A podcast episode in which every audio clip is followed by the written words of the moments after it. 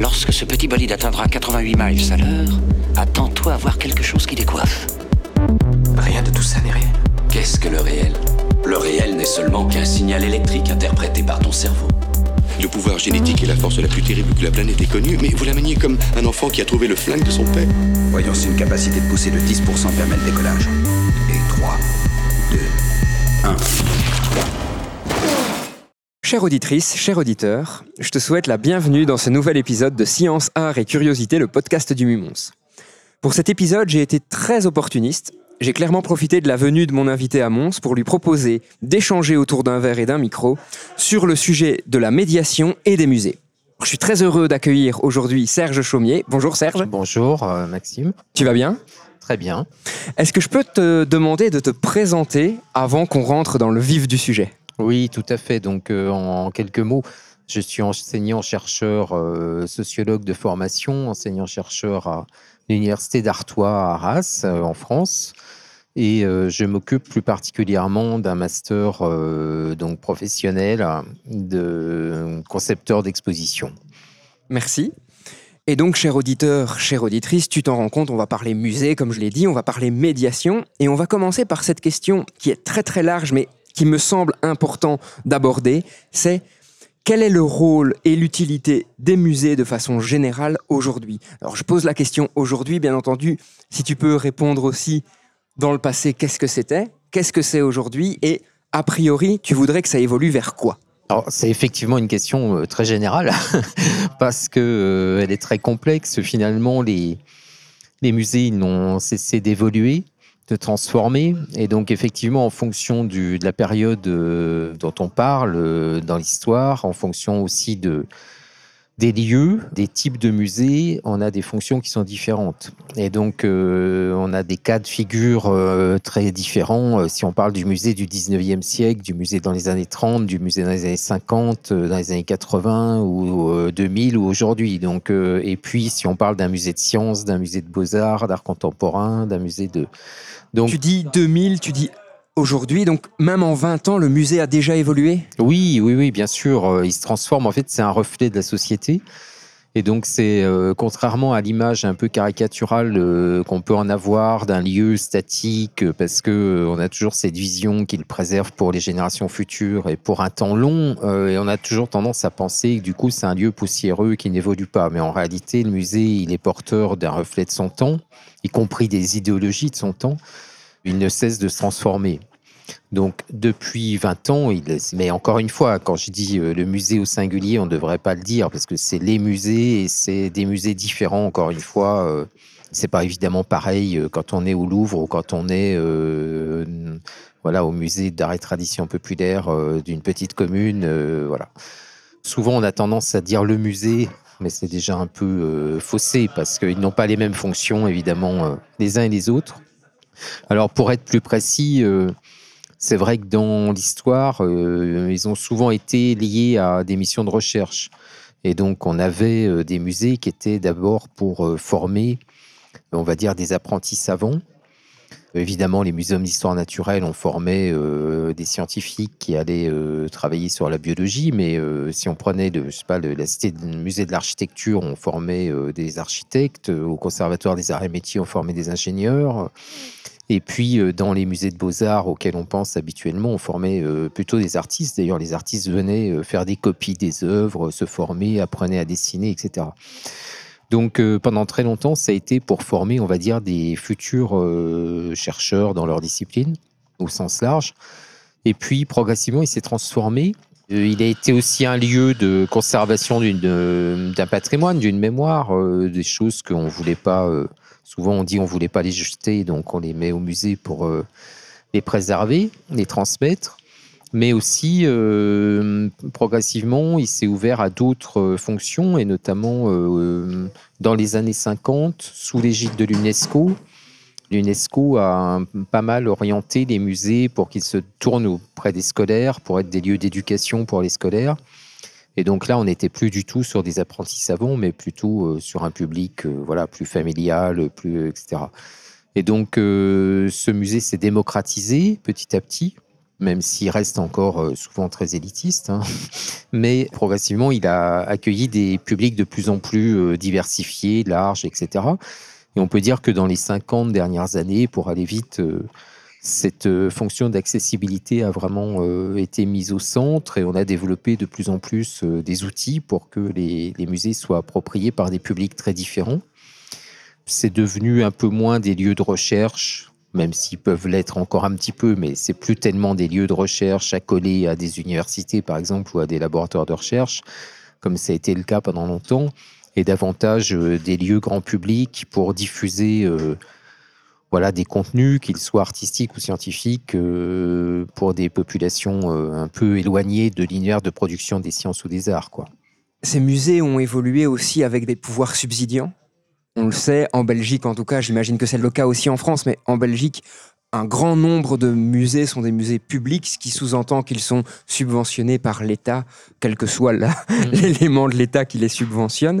Est-ce que justement ce- cet État a joué un rôle dans l'évolution des musées? Est-ce que c'est un moment, ça a été en fait l'État qui a voulu que les musées soient quelque chose plus tourné vers l'éducation du grand public au sens très large du terme que plutôt vers l'éducation des chercheurs? Alors oui, oui, tout à fait. C'est juste de souligner, parce qu'on a toujours tendance à penser que c'est des lieux neutres, euh, des lieux euh, qui sont hors de, un peu du monde euh, de la vie de tous les jours. En fait, pas du tout. hein. Ce sont des, des lieux qui sont très influencés par le politique, par les politiques culturelles, mais pas seulement, par l'idéologie aussi.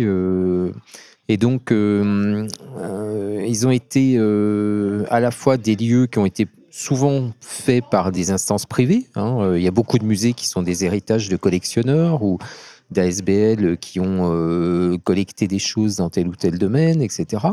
Donc plutôt de statut privé. Ils existent encore. hein. Euh, et puis on a eu évidemment beaucoup de musées publics qui se sont développés. Et ces musées publics sont parfois même souvent en fait porteur d'un discours euh, qui est, euh, on va dire, le, discours euh, de la doxa, comme on le dit dans, en sociologie, c'est-à-dire de la pensée, d'une certaine forme de pensée acceptée, dominante, majoritaire, etc. Et donc, ils sont parfois les reflets, alors notamment les musées d'histoire, hein, ils peuvent être même instrumentalisés par le politique pour porter des messages très euh, idéologiques. hein. Voilà, on, a vu des musées qui parlaient de l'histoire, je pense au Canada, euh, qui ont changé de, scénario d'exposition en fonction des couleurs euh, du gouvernement, mais euh, ou en Pologne, hein, le musée de Varsovie, etc. Donc ça peut être très marqué. Mais évidemment que si on prend des musées, euh, on va prendre des cas plus proches, hein, le musée d'histoire européenne à Bruxelles, euh, forcément c'est un musée qui porte une certaine vision de la conception, de la construction euh, européenne et, ils ne sont pas dénués de parti pris, d'idéologie, de choses que la Commission européenne veut porter euh, de son image dont elle veut rendre compte. On pourrait faire une autre histoire sans doute euh, avec d'autres partis pris, etc. Donc euh, l'histoire qu'on nous raconte est toujours une histoire euh, voilà, qui est... qui est celle acceptée ou, euh, ou que l'on veut faire entendre euh, et que, on va dire, souvent les, les pouvoirs euh, qui les financent veulent faire entendre. hein. Et donc là, on voit que le, le- le pouvoir public peut avoir une influence réelle sur les musées. Est-ce que ça reste quand même une bonne chose que les pouvoirs publics subventionnent les musées? Ah oui, alors bien sûr que les, les- c'est pas parce qu'ils ont une influence que c'est mal, hein, d'une part. Il faut toujours l'aborder de manière critique, c'est-à-dire qu'il ne faut pas y aller en pensant qu'ils disent la vérité, mais euh, qu'ils euh, expriment un certain point de vue à un moment donné de l'histoire et en fonction de. Mais quand on est dans un musée privé, c'est pas mieux. hein. Euh, si vous allez à un musée qui est financé par une multinationale ou par une fondation privée, euh, va aussi porter des discours et un point de vue sur le monde particulier. Donc, euh, c'est pas parce qu'il est public ou privé qu'il est euh, plus neutre ou plus objectif. En fait, je crois que dans les deux cas, il y a des. On a quand même dans les musées publics une plus grande euh, capacité, je dirais, à avoir un discours euh, objectivé, euh, mis à distance, parce que euh, en général, il y a quand même un comité scientifique, il y a des gens qui peuvent être là pour faire en sorte que le discours ne soit pas un discours de simplement de propagande, quoi, on va dire. Ce qui peut être le cas. hein. Il peut y avoir des musées qui sont des musées de propagande. Tout ça pose au final la question de la médiation, c'est-à-dire comment on fait en sorte que le public aborde notre contenu. Alors, c'est une définition extrêmement primaire de ma part. Justement, je vais te demander si tu es OK de définir ce concept de médiation bien mieux que ce que je viens de faire. Oui, alors c'est compliqué de définir parce qu'en fait, euh, c'est un concept qui est très, très fourre-tout. C'est un mot valise, comme on dit en sociologie. C'est-à-dire qu'on y met un peu tout ce qu'on veut. Alors déjà, c'est un mot qui est assez récent. hein. C'est depuis les années 80 qu'on parle de médiation. On n'en a pas parlé que dans la culture, d'ailleurs. On en parle dans des tas de domaines. hein. Euh, on parle de médiation familiale, de médiation euh, juridique, enfin, moi, etc. Et donc, on a parlé du médiateur ou de la médiation. Alors, c'est toujours cette instance qui est, on va dire, euh, entre deux camps, enfin, deux parties prenantes qu'on veut faire communiquer. Et donc, on a besoin d'un tiers qui vient faire le, relais ou le passeur hein, pour essayer de, de mettre en harmonie ou en dialogue éventuellement des parties qui ne se rencontrent pas naturellement. Alors, qu'est-ce que je veux dire par là? Euh, Souvent, quand on parle de médiation culturelle, on pense à une personne qui va euh, permettre à un public de s'approprier des contenus, que ce soit des contenus artistiques ou des contenus scientifiques, et donc qui va être le passeur ou, la personne qui va permettre la transmission euh, entre, on va dire, un pôle de production de la connaissance scientifique, par exemple, ou artistique, et puis un public qui serait considéré, entre guillemets, comme ignorant, etc. En fait, c'est beaucoup plus compliqué que ça parce que euh, le public a toujours euh, aussi des représentations, des connaissances, des choses à dire aussi sur les. Et donc le médiateur a de plus en plus une place non pas de simplement transmetteur ou passeur, mais de quelqu'un qui permet euh, aux parties de dialoguer et de dialoguer dans les deux sens, c'est-à-dire aussi au public de s'exprimer, de s'approprier, de dire aussi euh, ce qu'il ressent, ce qu'il perçoit, euh, ce qu'il a envie de dire, euh, etc. sur tel ou tel contenu. Voilà, donc on a une approche. Alors, mais la médiation, elle peut être aussi à différents niveaux. Elle passe par le médiateur, mais on peut dire aussi qu'il y a un travail de médiation qui passe déjà par l'architecture. Hein, euh, l'architecture du musée, euh, c'est pas pareil de faire un musée temple comme on le faisait au 19e siècle avec euh, des grands escaliers qui font qu'on doit s'élever vers les grands hommes, les grands savoirs, la connaissance magnifiée, révélée, sacralisée dans le temple musée. Et puis une architecture qui est plus comme on l'a fait dans les années 70, euh, 70, euh, des musées de plein pied, euh, des musées dans lesquels qui étaient euh, vitrés, euh, qui mettaient le- le- les choses à portée de la place publique et dans lequel euh, finalement il y avait un- une visée plus démocratique d'accès à la connaissance. Donc euh, l'architecture déjà est une forme de médiation. Et puis après, il y a la façon d'accrocher, la façon d'exposer hein, les choses, la façon de dire les choses et donc de développer euh, des outils, euh, que ce soit donc ce qu'on appelle des outils de médiation, des textes, etc. La façon de les faire, euh, bah, c'est aussi plus ou moins accessible. Et donc, si on prend un exemple, hein, un scientifique qui va communiquer sur sa recherche, évidemment, il va souvent le faire de façon assez complexe, et même malgré lui, il s'en rend pas compte, mais il utilise des mots complexes parce que c'est le vocabulaire qu'il utilise dans la vie de tous les jours pour son travail. Et donc, on a besoin d'un intermédiaire qui va essayer de faciliter, on va dire, ou de mettre en, en musique, on va dire, les, choses pour que le public... euh, alors, ça peut être un public aussi euh, de familles, euh, d'enfants, de gens qui n'ont pas nécessairement les clés ou les codes d'accès pour s'approprier ces contenus. Et le médiateur va avoir cette qualification, on va dire, de savoir comment transmettre à des publics euh, pour que les- le partage puisse euh, s'opérer. quoi. J'imagine que tout comme le musée a évolué avec son temps et est le reflet de la société, l'outil de médiation, qu'il soit humain ou matériel, devient aussi un reflet de la société pour pouvoir communiquer avec cette société. Oui, alors complètement. hein. Euh, Au 19e siècle, la médiation, elle passait principalement par l'oralité, par l'accrochage, par exemple des œuvres dans un musée. hein. On accrochait des salles euh, en fonction de, la période, de l'origine géographique des œuvres, euh, du style euh, artistique, enfin etc. Donc c'était déjà une, forme de médiation par l'accrochage, puis après ça passait par le visite conférencier qui euh, disait des choses euh, au public sur ce qu'il fallait penser de tel ou tel euh, contenu. Évidemment, on a vu se développer de plus en plus des textes, mais dans la période plus récente, pas seulement des textes, mais aussi, on va dire, des outils, que ça soit alors dans la période plus récente du multimédia, du numérique, etc. Mais des maquettes, euh, des approches sensorielles, euh, de ce qu'on appelle des manips, c'est-à-dire des petites manipulations ou des jeux ou des choses voilà, qui permettent de s'approprier de façon différente, soit par les sens, soit par l'intellect, soit par le corps, soit par euh, différentes approches, finalement, les contenus que le musée voulait développer et en fonction aussi de sa nature. Là, encore une fois, c'est différent dans un musée de sciences, un musée d'art contemporain, etc. Dans plusieurs de tes textes, tu parles d'une approche conservatrice de la médiation et d'une approche progressiste de la médiation. Est-ce que tu peux différencier les deux par un exemple marquant pour chacune et bah, peut-être nous dire au final, est-ce qu'il faut plutôt être conservateur ou progressiste? Alors, je ne sais pas si je dois dire ce qu'il faut être. Ce que j'essaye de, de qualifier là, c'est plutôt la démarche. C'est-à-dire qu'on a une démarche, euh, quand je dis conservatrice, ça veut dire plutôt traditionnelle ou classique ou celle a été euh, majoritaire pendant longtemps, qui était de partir des œuvres et de vouloir les amener à un public ou des contenus scientifiques, hein, encore une fois, euh, et de les amener à un public.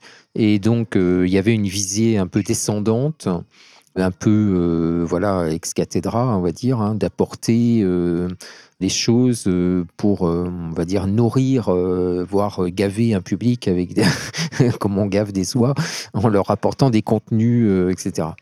Et donc, euh, et, que plus ils en ont, mieux c'est. Voilà. Et puis finalement, on fait une école bis, quoi. C'est-à-dire qu'on développe des contenus et avec une sorte de maître d'école qui est le conservateur, qui va apporter la bonne parole ou ce qu'il faut penser de telle ou telle chose. Mais on partait surtout des collections. Et donc euh, ça, ça me paraît vraiment fondamental, c'est que cette démarche dans les, ce qu'on a appelé la nouvelle muséologie dans les années 80, on a commencé à voir se développer d'autres approches qui étaient une approche où on partait non pas des collections mais des publics, où il s'agissait finalement de qualifier d'abord ce qu'on voulait dire, comment on voulait le dire, à qui on voulait le dire, c'est-à-dire euh, qualifier les publics à qui on s'adressait, et euh, à ce moment-là d'aller chercher des collections en fonction des nécessités du discours.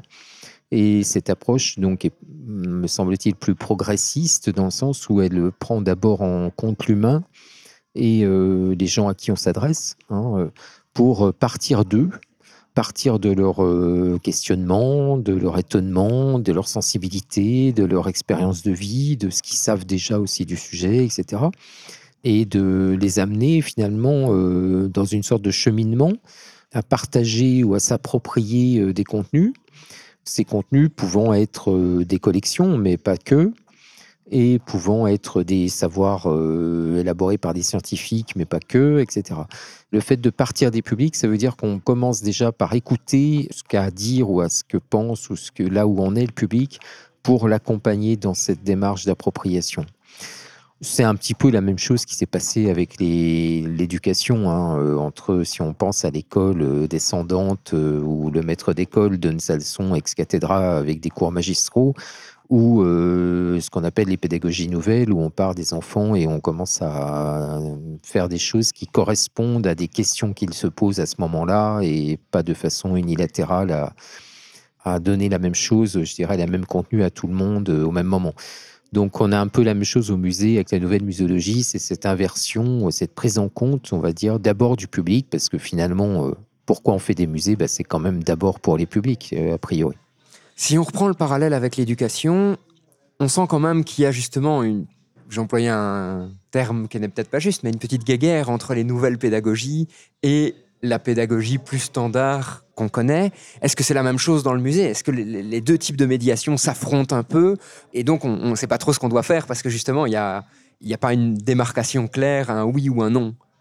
Oui, oui, tout à fait. Hein. on retrouve un peu cette même euh, logique, c'est-à-dire... Euh, et alors, je ne sais même pas si c'est les médiations d'ailleurs, parce qu'il y avait dans la musée traditionnelle, on avait quasiment euh, une sorte d'invisibilisation de la médiation, ou en tout cas d'une médiation très classique, très descendante.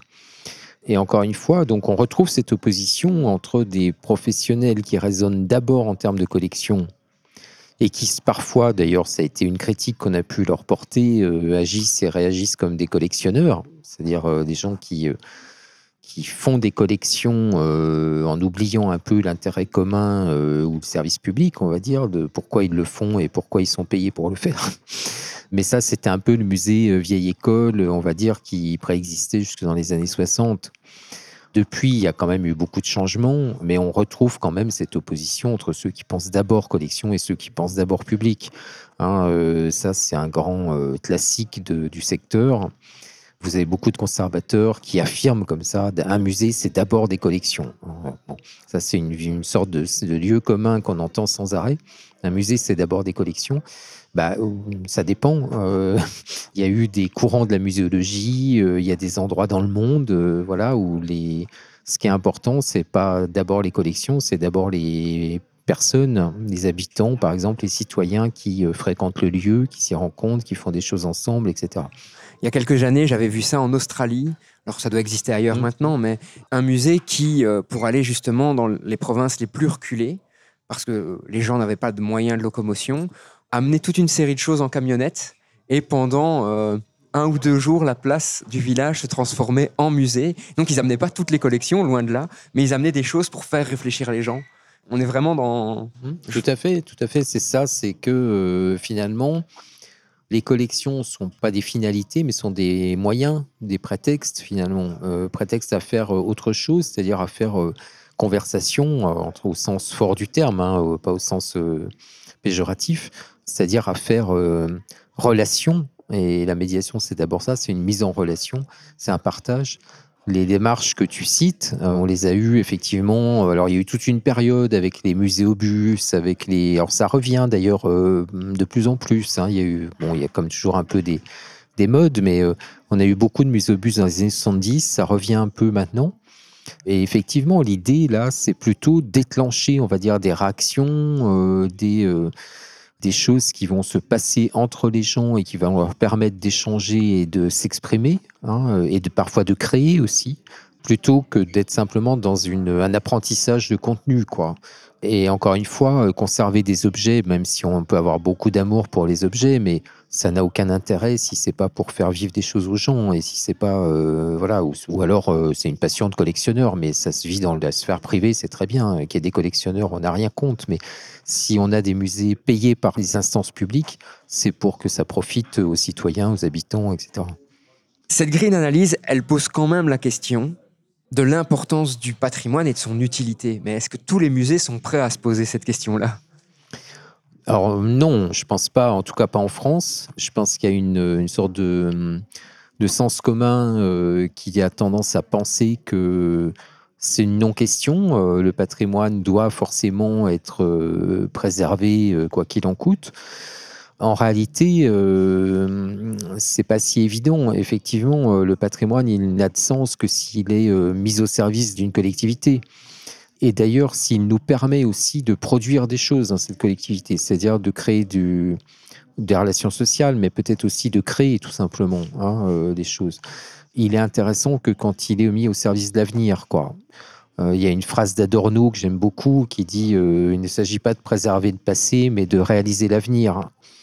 Ce qui nous importe finalement, c'est de construire des relations et la société de demain. C'est pas de préserver le passé pour préserver le passé, ça n'a aucun intérêt.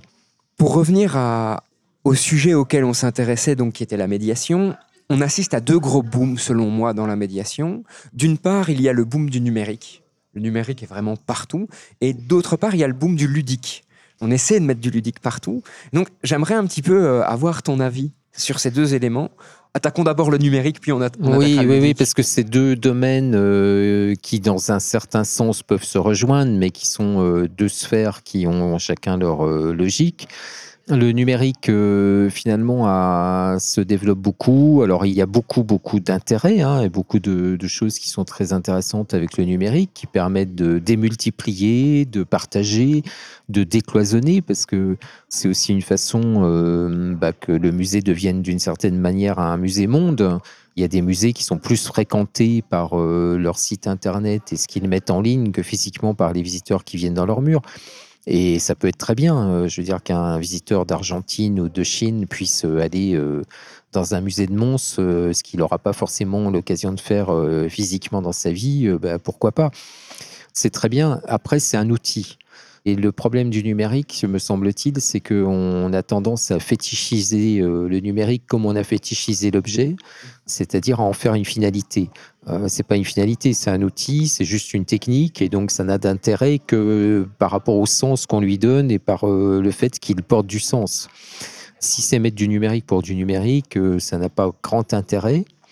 Peut-être aussi qu'on peut se poser la question aujourd'hui, c'est qu'on est, euh, surchargé d'écran, hein, on le sait tous. on passe, il y a un temps d'écran, voilà, journalier qui est assez délirant aujourd'hui.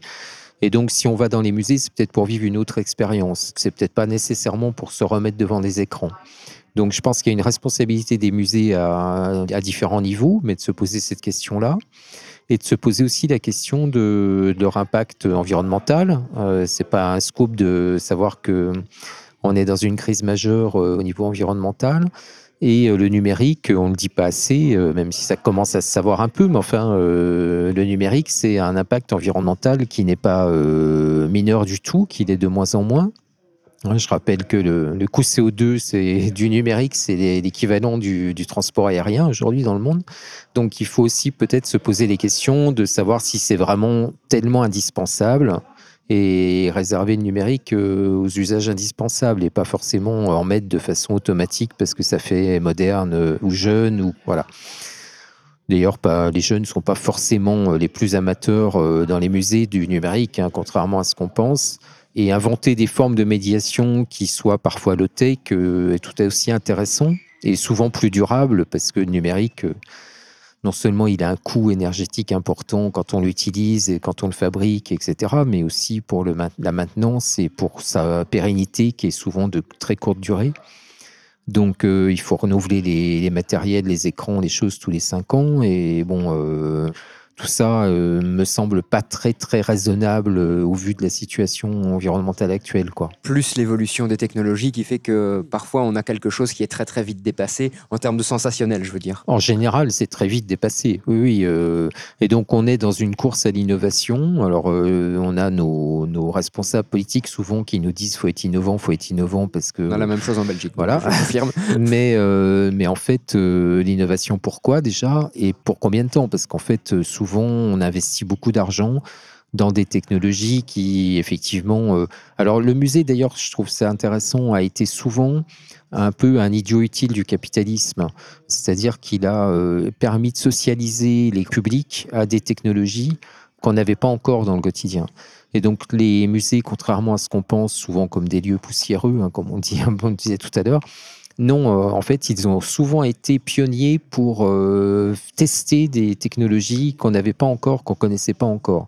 Alors, été vrai des dix premiers disques, euh, vidéodisques, enfin, si on se reporte à une époque que les, que les moins de 40 ans ne, connaissent pas. Mais, mais en fait, euh, après, on a eu les tables évidemment digitales, les écrans tactiles, etc., euh, les Kinect, euh, les, enfin bon, puis maintenant on a les, casques, on a eu les casques de réalité augmentée, puis maintenant de réalité euh, virtuelle, etc. Et donc euh, on a euh, une surenchère de technologies qu'on découvre très souvent dans des lieux d'exposition, dans des musées, plus que dans d'autres secteurs de la culture. Et euh, finalement, les gens s'habituent à ces techniques, s'habituent à ces technologies, et puis après les veulent chez eux. Et une fois qu'ils les ont chez eux, bah, ça n'a plus aucun intérêt de les voir au musée. C'est plus du tout innovant.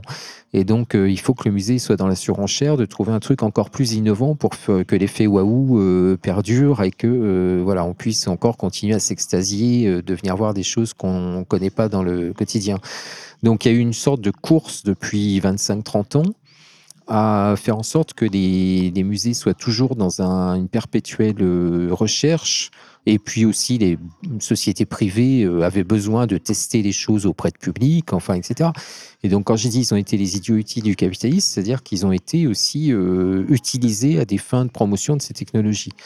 Aujourd'hui, euh, ça me semble de leur responsabilité de réfléchir à ça, surtout au moment où on parle d'intelligence artificielle, de nouvelles technologies qui vont révolutionner, etc., et qui vont révolutionner les techniques de médiation, de savoir si les musées doivent remettre une pièce dans la machine et continuer à avoir ce rôle-là ou à se poser vraiment des questions environnementales, puisqu'ils ont l'air de se dire qu'ils doivent s'en poser.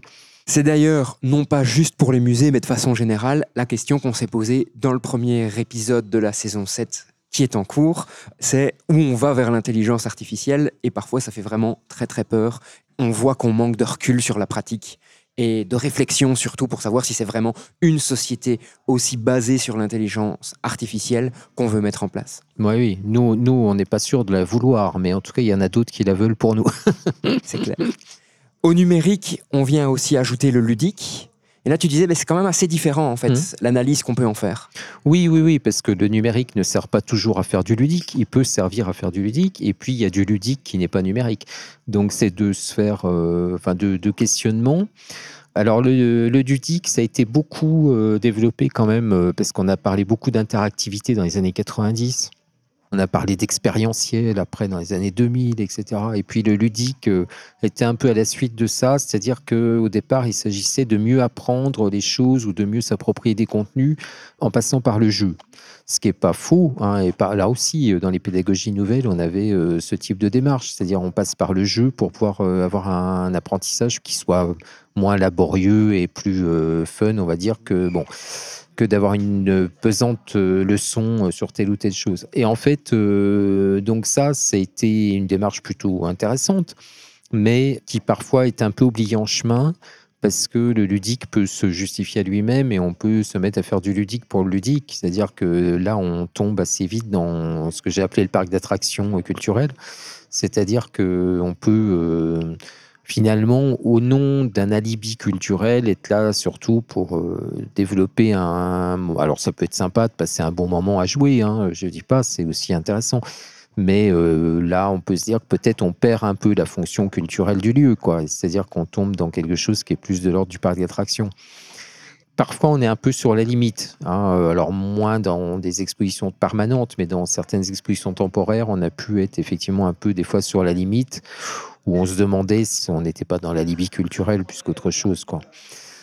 Mais encore une fois, le, ludique en soi n'est pas condamnable. là aussi, c'est une technique hein, euh, qui peut avoir son intérêt et aussi en fonction des sujets. Il y a des sujets sur lesquels on peut développer du ludique, il y a des sujets sur lesquels ça me paraît quand même un peu difficile. Alors, je suis toujours un peu euh, extrémiste et caricatural, mais je veux dire, si vous parlez de la Shoah, euh, c'est difficile de faire du ludique. Enfin, ça me paraît pas très. Peut-être même maladroit. ça, ça l'est tout à fait. Et donc, voilà, mais pour dire qu'il y a des sujets, hein, alors. Euh, souvent, plus les sujets sont lointains, distants, etc., moins plus ils peuvent se prêter à ça. Mais il faut quand même se poser la question de ce qu'on fait et d'un point de vue éthique aussi par rapport au sujet qu'on traite. Je suis pas sûr que, par exemple, euh, ça soit tout à fait pertinent de faire du ludique sur les questions écologiques aujourd'hui. Les choses sont peut-être suffisamment graves pour qu'on ne soit pas simplement en train de faire passer du bon moment et du bon temps aux gens euh, sur des questions un peu euh, cruciales pour notre avenir. Et ça, ça pose une énorme question. C'est d'une part, est-ce que ces expos qu'on va appeler blockbuster, c'est-à-dire où il y a du ludique, du numérique, où ça pète, ça plaît, etc., peuvent être des expos engagés, où un message plus sérieux peut passer. D'autre part, ça pose une autre question, je trouve, c'est est-ce que le musée doit susciter ce que je me permets d'appeler la révolte? C'est-à-dire, est-ce que le musée peut être un lieu de prise de conscience des gens en sachant que, à l'heure actuelle, le réchauffement climatique est partout autour de nous, on sait qu'il y a ce qu'on appelle l'éco-anxiété, c'est pas toujours simple de vivre avec. Et donc, est-ce que le musée doit être une bulle d'air pour les gens ou est-ce que le musée doit être un marteau qui va réenfoncer le clou une fois de plus?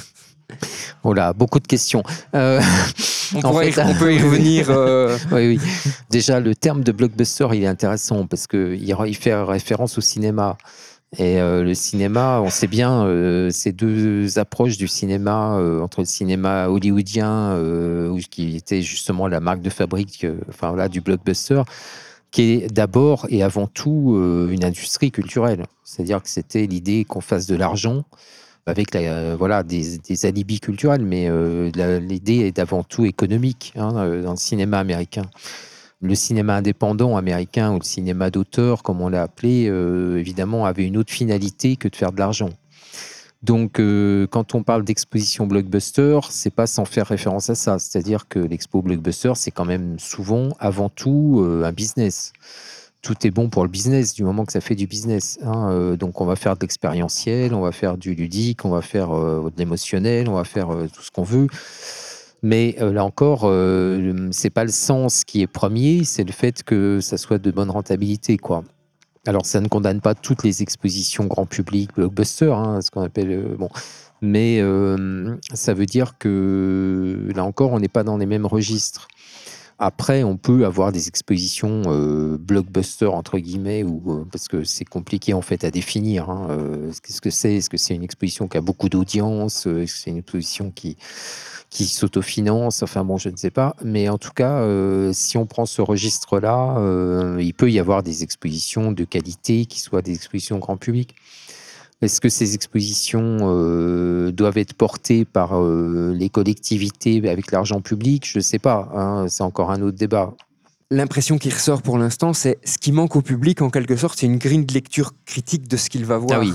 Il pourrait aller voir une expo blockbuster, en être conscient, très bien le vivre, se dire waouh c'est cool, je me suis bien amusé avec ma famille, et euh, deux jours après se dire je vais voir une expo sur l'écologie, et là le, le musée va susciter des sentiments de révolte en moi, va, va me faire comprendre qu'il y a un vrai problème, et les deux peuvent coexister en fait. Oui, alors tout à fait. Et c'est un petit peu euh, ce qui aussi se, peut être questionnant dans la production du secteur culturel depuis, euh, on va dire, une vingtaine d'années. On peut s'interroger sur la finalité finalement de toute cette production du secteur culturel, à savoir est-ce qu'elle est là pour nous émanciper, c'est-à-dire de nous faire prendre conscience, euh, développer notre esprit critique, euh, développer un regard critique sur le monde et sur nos, euh, nos relations au monde et sur les choix de société qu'on fait ou est-ce qu'elles sont là pour au contraire nous faire oublier un petit peu et passer du bon temps euh, pour euh, quelque part nous distraire et donc nous détourner d'une conscience critique, on va dire. Et donc euh, on peut presque s'interroger de savoir si c'est pas un opium du peuple, à l'instar de ce que Marx disait pour la religion ou Pasolini pour la télévision ou d'autres pour le sport. Euh, et donc dans ce cas-là, si c'est nous détourner euh, notre attention critique, euh, bah, évidemment c'est un peu plus grave parce que ça veut dire que finalement la culture n'est pas là pour nous révéler au monde, mais plutôt pour nous masquer le monde. Alors c'est un peu dur hein, de, se dire ça, mais si c'est juste passer un bon moment, bah, ça peut être ça aussi. C'est-à-dire que la différence que faisait Anna Arendt hein, entre la culture et le loisir. Euh, la culture, c'était ce qui nous faisait prendre conscience euh, des choses. Le loisir, c'est plutôt ce qui nous fait passer un bon moment, ce qui n'est pas les- la même chose. J'ai parfois cette impression que euh, les musées, de façon très très transversale, je vise pas un musée, je parle des musées, sont parfois sous-fréquentés. Est-ce qu'il n'y a pas une forme d'inquiétude de ces musées de commencer à avoir ce message culturel très fort et ne plus avoir de gens qui viendraient?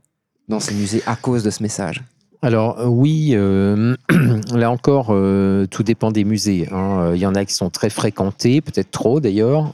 Il y en a qui ne le sont pas assez.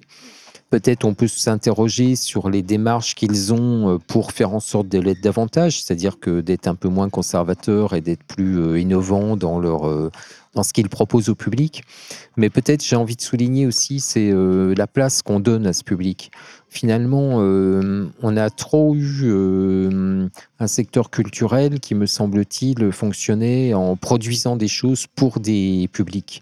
Dans la partie commerciale, c'est on pourrait presque dire pour des clients, ou en tout cas pour des gens à qui on faisait des choses pour qu'ils viennent les consommer, on va dire d'une certaine manière. Alors, ça renvoie à une phrase que j'aime beaucoup de Nelson Mandela, hein, que je cite souvent, mais euh, qui dit euh, Si euh, vous faites les choses pour nous, sans nous, vous les faites contre nous. C'est ce que le secteur culturel a fait pendant longtemps, de faire des choses pour les gens. Et la professionnalisation a aggravé beaucoup ça par rapport à ce qui était avant le secteur culturel, où on avait l'éducation populaire, par exemple, qui faisait les choses avec les gens. Et donc, si on fait les choses avec les gens, ça veut dire que hum, bah, à ce moment-là, on, rentre dans ce qu'on appelle le participatif. hein, euh, c'est-à-dire qu'on fait des choses euh, non pas euh, pour que les gens les consomment, mais pour qu'ils se réalisent en, produisant en produisant des choses. Et donc ça, on est encore dans des bonnes intentions, des vœux pieux, etc.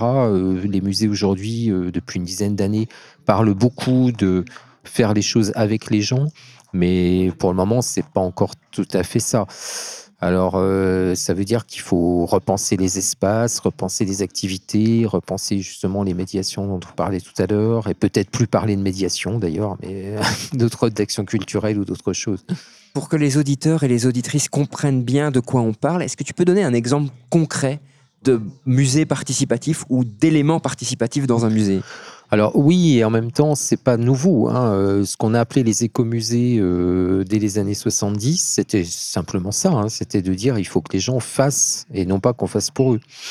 Donc euh, les musées communautaires. Alors il y en a plus dans voilà les pas, en Amérique du Nord, dans les lieux où, où, on a des communautés comme ça, autochtones par exemple, qui ont développé leurs institutions culturelles et où euh, il ne s'agit pas de faire euh, pour un public ou pour une population ou pour des touristes, euh, bon, mais de faire des choses pour soi avec la communauté. Donc il peut y avoir quelques professionnels qui accompagnent, mais ceux qui décident de ce qu'on fait, par exemple de ce qu'on expose, si on fait une exposition, mais on peut-être pas faire une exposition, on va peut-être faire autre chose, c'est les, gens eux-mêmes, hein, qui, ou en tout cas des personnes qui se mobilisent pour le faire. Alors dans les musées, euh, par exemple, on a eu des démarches euh, comme ça, d'expositions qui sont euh, faites par un collectif de personnes et qui prennent en main un sujet et qui décident eux-mêmes du discours, des contenus, de la scénographie, qui produisent. Alors on n'a pas forcément des choses qui sont dans leur réalisation très over design, on va dire. Enfin, ça peut être euh, plus bricolé, etc. Mais on a la fierté de l'avoir fait soi-même et euh, d'exprimer des choses de sa propre culture euh, soi-même. Donc, on parle beaucoup de droits culturels aujourd'hui, hein, mais l'idée, c'est aussi de renouer avec ce qu'on faisait dans l'éducation populaire, hein. c'est-à-dire que les gens aller euh, faire des orphéons, faire de la musique ensemble, etc. Euh, bon, euh, il y a toutes ces pratiques amateurs qu'on a un peu chassées dans l'univers des musées, alors que à l'origine, ça allait aussi, parce qu'on avait, bon, alors c'était dans un cercle plus restreint, mais les sociétés savantes au 19e siècle, c'était aussi des lieux où on avait des amateurs, voilà, des gens éclairés qui se regroupaient de façon bénévole pour faire des choses ensemble. Donc à différents niveaux, différents registres, on avait ces hum, démarches citoyennes, on va dire, de rassemblement autour de, voilà, de choses en partage, de choses en commun. Et ça a été un peu mis à l'écart euh, par la professionnalisation, où on a commencé à, on a beaucoup développé des choses qu'on fait pour les gens, quoi, mais sans les gens. C'est une question qu'on peut se poser aujourd'hui, savoir si on n'a pas euh, intérêt à essayer de renouer un petit peu avec euh, cette histoire-là donc, qui n'est pas une histoire totalement nouvelle, hein, qui a des filiations, euh, je dirais, euh, qui remontent dans le temps aussi, euh, de ces démarches plus participatives, communautaires, etc. Quand tu décris ce musée participatif, l'impression que j'en ai, mais je peux me tromper, c'est que c'est un processus qui prend du temps. faire appel à l'intelligence collective, c'est quelque chose qui prend du temps. C'est pas simple. Or, on le disait plus tôt hein, dans le podcast, les pouvoirs publics nous mettent cette pression de l'innovation parfois. Mmh. Est-ce que tu penses que les deux sont conciliables au final? Ou alors il faut faire changer le pouvoir public. C'est ça, faut lui faire comprendre que l'innovation se, se, passe peut-être non pas dans la technique ou la technologie, mais euh, dans les relations humaines. Euh, et donc, si on place l'innovation dans la qualité de relations qu'on a dans une communauté euh, ou entre citoyens d'une même ville, bon, bah, effectivement, ça prend du sens. Mais là encore, c'est vrai qu'on est dans une démarche un petit peu contradictoire parce que c'est des la démarche comme ça qu'on évoque, la participative est forcément une démarche qualitative euh, dans laquelle on est avec des petits groupes, enfin etc. Donc on n'est pas dans une logique de fréquentation euh, économique où il faut voilà, on est dans d'autres approches. Alors peut-être que l'univers muséal, d'ailleurs, euh, devrait pouvoir euh, être un écosystème dans lequel on a un peu tout et qu'on n'est pas obligé d'avoir tous le même modèle. Mais euh, c'est vrai que très souvent, on a eu ces grosses locomotives de grosses institutions très fréquentées qui devraient être le modèle pour les petites. Hein, et alors qu'il y a peut-être des petits musées de quartier, de territoire, de petites villes, etc., qui ont d'autres fonctions que de vouloir faire du chiffre, de la fréquentation, etc. Mais donc, accompagner les gens pour qu'il y ait une sorte de... Encore une fois, c'est plutôt de s'accomplir ou de se révéler. Alors, ça passe aussi par des...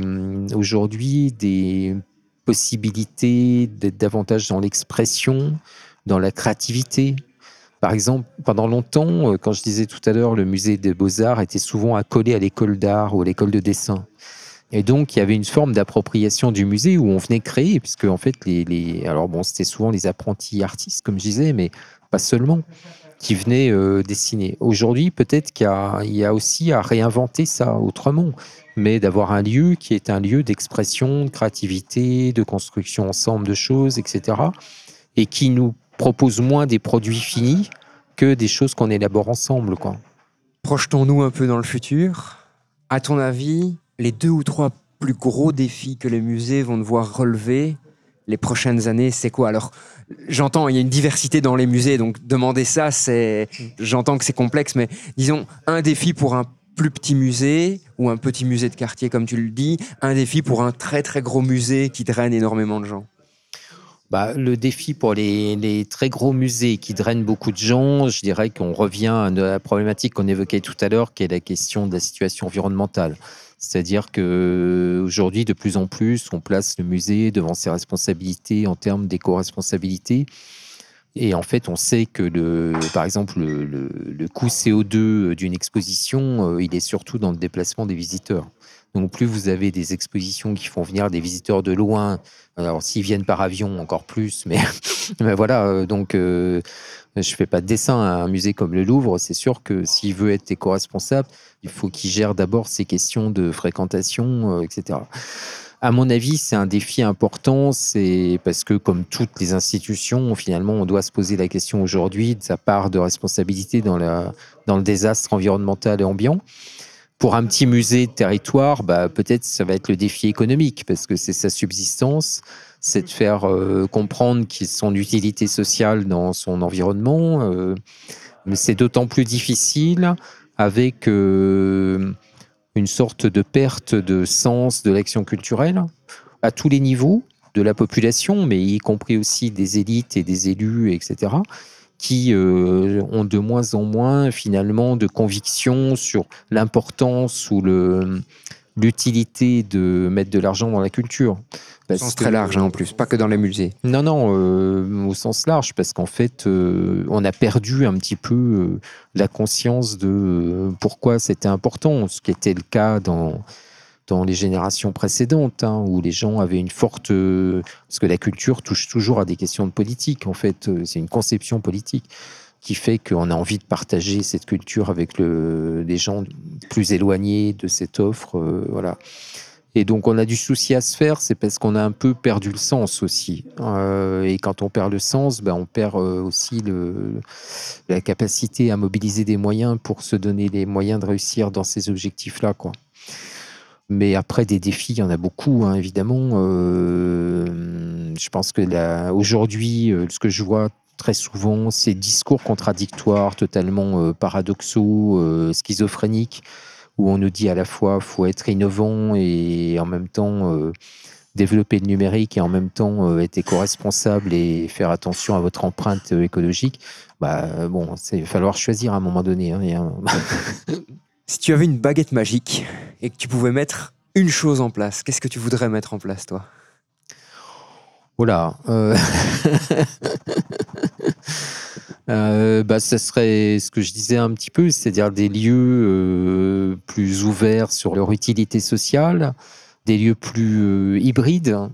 C'est-à-dire qu'aujourd'hui, et c'est une demande, je pense, des populations aussi, c'est d'avoir des lieux dans lesquels on mixe des activités qui soient pas euh, cloisonnés. Quoi. Euh, on l'a vu avec ce qu'on a appelé les tiers-lieux, les lieux euh, intermédiaires, les nouveaux lieux culturels, etc., où on peut avoir, je sais pas, une halte garderie, un marché, en même temps qu'une exposition, un spectacle, un, un, lieu où on vient boire des bières, et, etc. Et donc dans ces lieux, brassage en quelque voilà, sorte. Brassage, mixité de fonctions, mixité de public. Alors il y en a pas beaucoup qui arrivent à faire de la mixité de public hein, en réalité mais il y en a quelques-uns quand même. Je pense qu'on pourrait retrouver beaucoup de sens si on arrivait à, ouvrir, quoi, hein, ouvrir et faire de la transversalité euh, un peu plus, etc. peut-être euh, ma baguette magique, j'aimerais l'utiliser pour qu'on ait plus d'imagination aussi dans les, un peu partout, pas que dans les lieux de culture, hein, à l'université aussi, mais euh, où on ait plus de créativité pour inventer des choses nouvelles par rapport à ce qu'on a toujours connu et qu'on a tendance à reproduire comme ça de façon un peu mécanique. Et... J'ai cette impression que tu vois vraiment le musée comme un lieu de rencontre et d'interconnexion en fait. Oui, oui, tout à fait. Oui, un, un lieu de, de potentialité, on va dire. Ça devrait être un, un laboratoire de, pour les relations sociales, humaines, etc. On peut, de ce point de vue-là, se servir des sujets, se servir des collections, se servir des, euh, des locaux, etc., pour euh, nous donner l'occasion de vivre ensemble, quoi. On approche tout doucement de la fin de cet épisode et je te le disais au début, en off, on termine toujours les épisodes par une citation. Tu en as donné quand même déjà trois ou quatre tout au long du podcast. Donc je, je me sens un peu mal à l'aise de te redemander une cinquième citation ou peut-être donner une qui t'a vraiment plus marqué dans celle que tu as euh, Oui. partagée avec nous tout au long Oh, du podcast. Oui, oui, bah, c'est vrai que cette phrase de Nelson Mandela, je l'aime beaucoup, je la cite souvent. Faire des choses, euh, non pas pour les publics, mais euh, voilà, si on les fait pour et, sans nous, on les fait contre nous. Ça, c'est une phrase que j'aime beaucoup. Mais euh, je pourrais en citer d'autres, et notamment des phrases qui me paraissent importantes aussi dans la transmission. Voilà, il y a l'idée aussi qu'on apprend bien les choses en les faisant. Et donc, c'est le- l'idée que ce que j'entends, je l'oublie, euh, ce que je vois, euh, euh, je m'en souviens, mais ce que je fais, je le sais, quoi, je le connais. La phrase n'est pas exacte, hein, mais ça, c'est grosso modo cette idée que c'est en mettant en œuvre les choses qu'on les apprend vraiment ou qu'on les, approprie vraiment. Et d'où mon, sentiment de plus en plus, que ça soit dans l'éducation ou que ça soit dans le, au musée, faut mettre les gens en action, quoi. Ça veut dire en action physique, en action intellectuelle, enfin en mobilité, en voilà. Donc toutes ces phrases-là euh, me veulent dire un peu ça, c'est-à-dire cette volonté de de relier, quoi, de relier. Donc, euh, alors j'ai pas préparé de citation. euh, Je pense que là, tu as donné Mais- plein, plein d'éléments qui nous permettent de réfléchir. Et c'est le but de cette petite phrase, c'est, c'est de partir avec une réflexion euh, en tête. Je te remercie beaucoup pour cet échange. C'était super intéressant de, de, de voir de façon générale où en était le monde des musées, où en était le monde de la médiation, et de voir vers quoi on pourrait aller et quel message on a envie de passer avec ça. Ben, merci, merci également hein, de m'avoir donné euh, cette occasion-là. Alors, je prétends pas du tout euh, résumer la, la, la réalité du monde muséal aujourd'hui. hein. C'est que ce n'est évidemment que mon point de vue. Il y a d'autres approches, euh, évidemment, que les miennes et, et sur l'évolution du secteur. Mais en tout cas, euh, merci pour cette occasion de- d'échange. C'était avec plaisir. Et cher auditeur, chère auditrice, je te donne rendez-vous dans deux semaines pour le prochain épisode de Science, Art et Curiosité. Et sur ce, je te souhaite une très très belle journée. À tout bientôt.